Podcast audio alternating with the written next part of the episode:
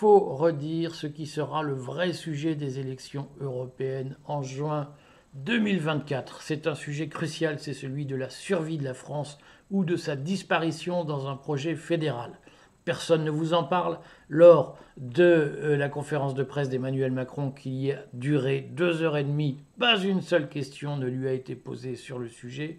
Et pourtant, c'est le sujet essentiel d'ores et déjà une résolution du Parlement européen a appelé, adoptée en novembre 2023 a appelé à transformer la Commission européenne en un exécutif européen qui ne comportera pas forcément un commissaire européen de chaque pays et qui adoptera les décisions à la majorité qualifiée du Conseil et non à l'unanimité.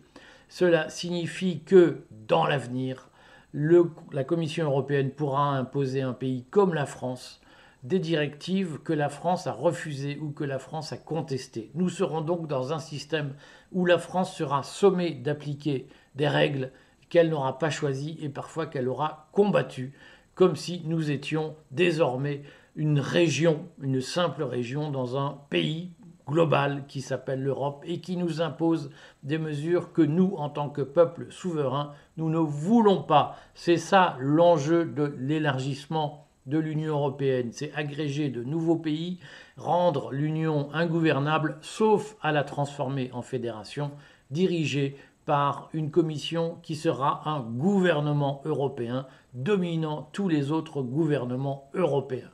C'est une menace pour la survie de la France elle est d'ores et déjà enclenchée. Le calendrier est arrêté.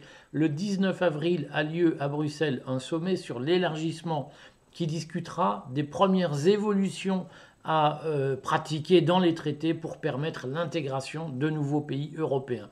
Et en octobre 2024 se tiendra une conférence sur l'avenir de l'Europe qui, elle, actera la transformation de la Commission européenne en un exécutif. D'ores et déjà, l'Assemblée nationale, début décembre, a adopté une résolution qui allait en ce sens.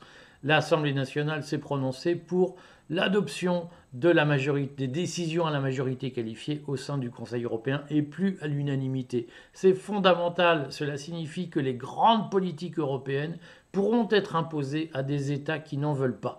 Et au fond, euh, nous enclenchons la machine où nous ne serons plus qu'une région subordonnée avec des sous-régions subordonnées à un grand ensemble bruxellois que nous ne contrôlerons plus. Il est essentiel de se mobiliser. Le seul fait que ces réformes d'importance ne soient pas discutées, ne soient pas évoquées par la caste, est le signe qu'il y a là un enjeu fondamental sur lequel la caste ne veut surtout pas que vous vous mobilisiez exactement comme sur l'euro numérique où elle s'est organisée pour que tout se passe comme si c'était neutre et comme si au fond ça ne changerait rien à votre vie quotidienne alors que votre vie quotidienne va basculer du fait de ces mesures. Tout est fait pour que vous n'en entendiez pas parler.